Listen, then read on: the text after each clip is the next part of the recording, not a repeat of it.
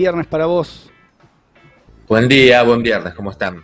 Bien, bien. Ahí estábamos opinando sobre Calamaro y sus nuevos, sus nuevos lanzamientos, ¿viste cómo es? No me pude contener y sí, sí. Y no, la verdad, lo que escuché no me gustó, pero bueno, vamos a ver. vamos, a darle, vamos a darle una chance. Eh, ¿qué, pasa con la Copa América, calendario? Vamos a hablar del calendario deportivo del, año, de lo que queda del año. Claro, sí, porque en realidad es un calendario que se postergó del, del 2020 para este año, en particular lo que es la Copa América y los Juegos Olímpicos que se van a hacer en Tokio dentro de menos de dos meses, ¿no? Me parece importante ver un poco un estado de situación. Lo más importante sobre todo es la Copa América porque nos toca bastante de cerca. En principio, la sede sería exclusivamente Argentina, esto no pasa hace muchos años. El miércoles hubo una reunión entre autoridades del gobierno nacional.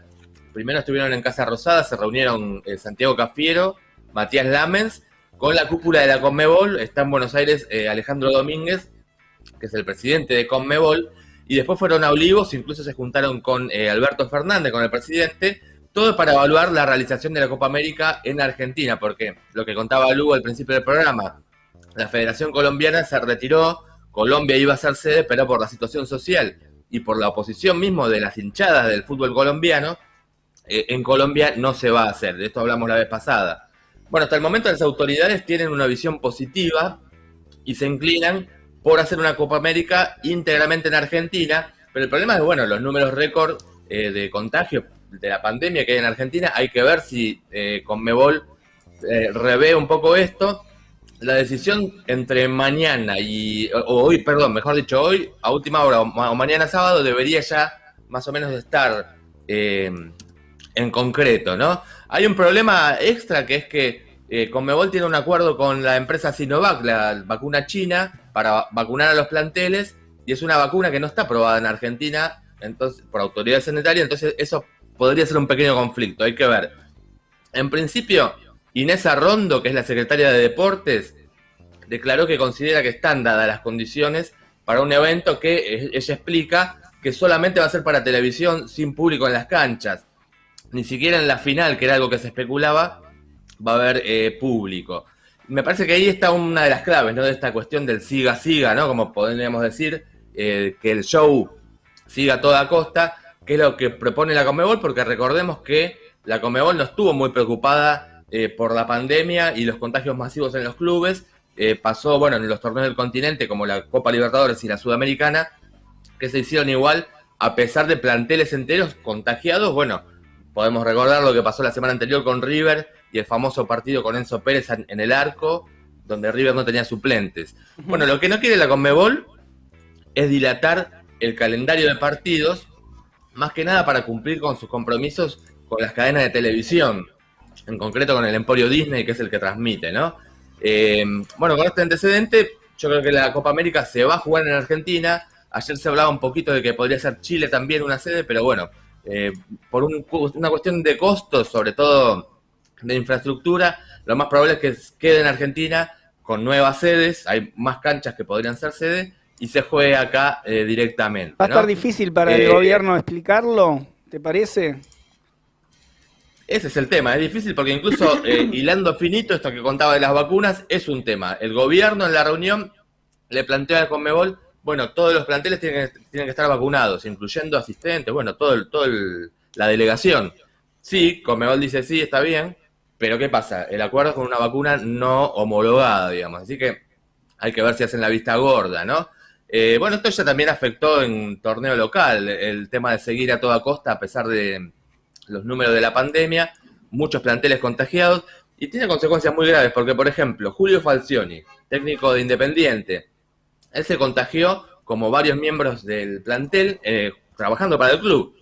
Después se contagió su esposa y su esposa falleció eh, hace pocos días, ¿no? Fue algo muy tremendo.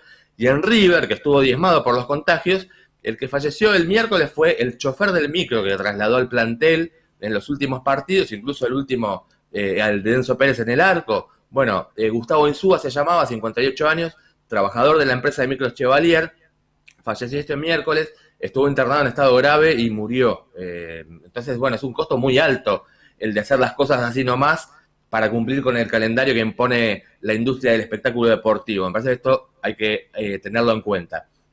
Hasta el momento, eh, bueno, se hace en Argentina, lo que también eh, habilitó con Mebol es mayor cantidad de jugadores en los planteles. Van a ser 28 jugadores en lugar de 23, como siempre es a nivel selecciones. Entre las selecciones que iban a venir, Qatar y Australia se bajaron, que estaban invitadas, no van a estar.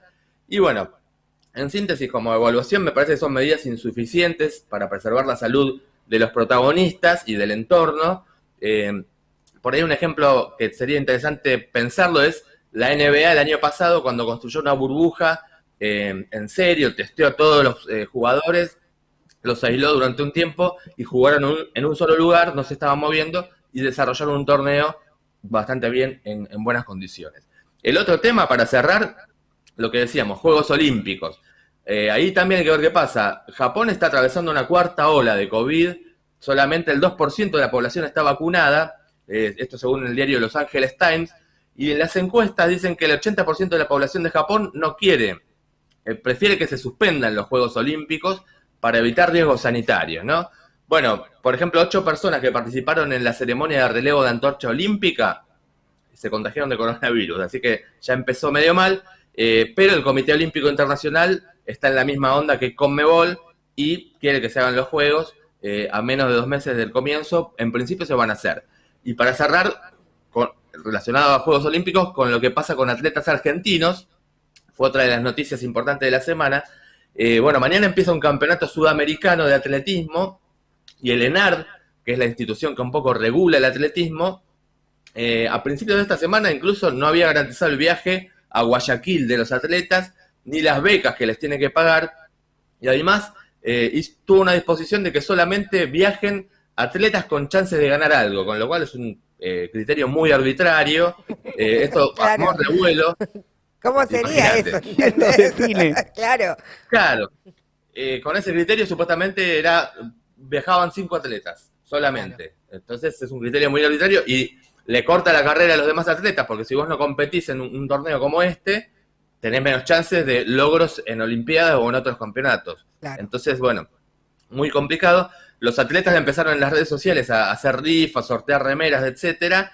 Esto llegó a varias eh, personas, personalidades, digamos, incluyendo a este pibe Santi Maratea, que es un influencer de Instagram. Está juntando guita como loco él. Está como loco juntando guita, yo creo que hay que hablar con él para algunas cuestiones. Este, alguna huelga, qué sé yo, que se cope. Claro. Pero bueno, eh, en este caso creo que hizo tuvo un buen gesto, colaboró y logró que un charter eh, traslade a todos los atletas a Guayaquil para este torneo que empieza mañana. Obviamente que la empresa aerolínea esta que aceptó lo hace con un criterio publicitario, no lo hace por amor al deporte, pero bueno, ese es otro tema. Así que bueno, este hecho eh, también abrió un debate, eh, por esto que hablábamos, ¿no? En la lógica esta que impone el ENAR como institución de criterios de rentabilidad para que compitan los atletas o no. Así que bueno, yo creo que para próximos programas de alerta spoiler eh, estaría bueno buscar por ahí el testimonio de atletas que lo viven esta cuestión en primera persona. Pide una. Pero bueno, para arrancar un poquito me parecía bueno hacer un cuadro de situación del deporte en Argentina más allá del fútbol. Muy bien, el calendario 2020.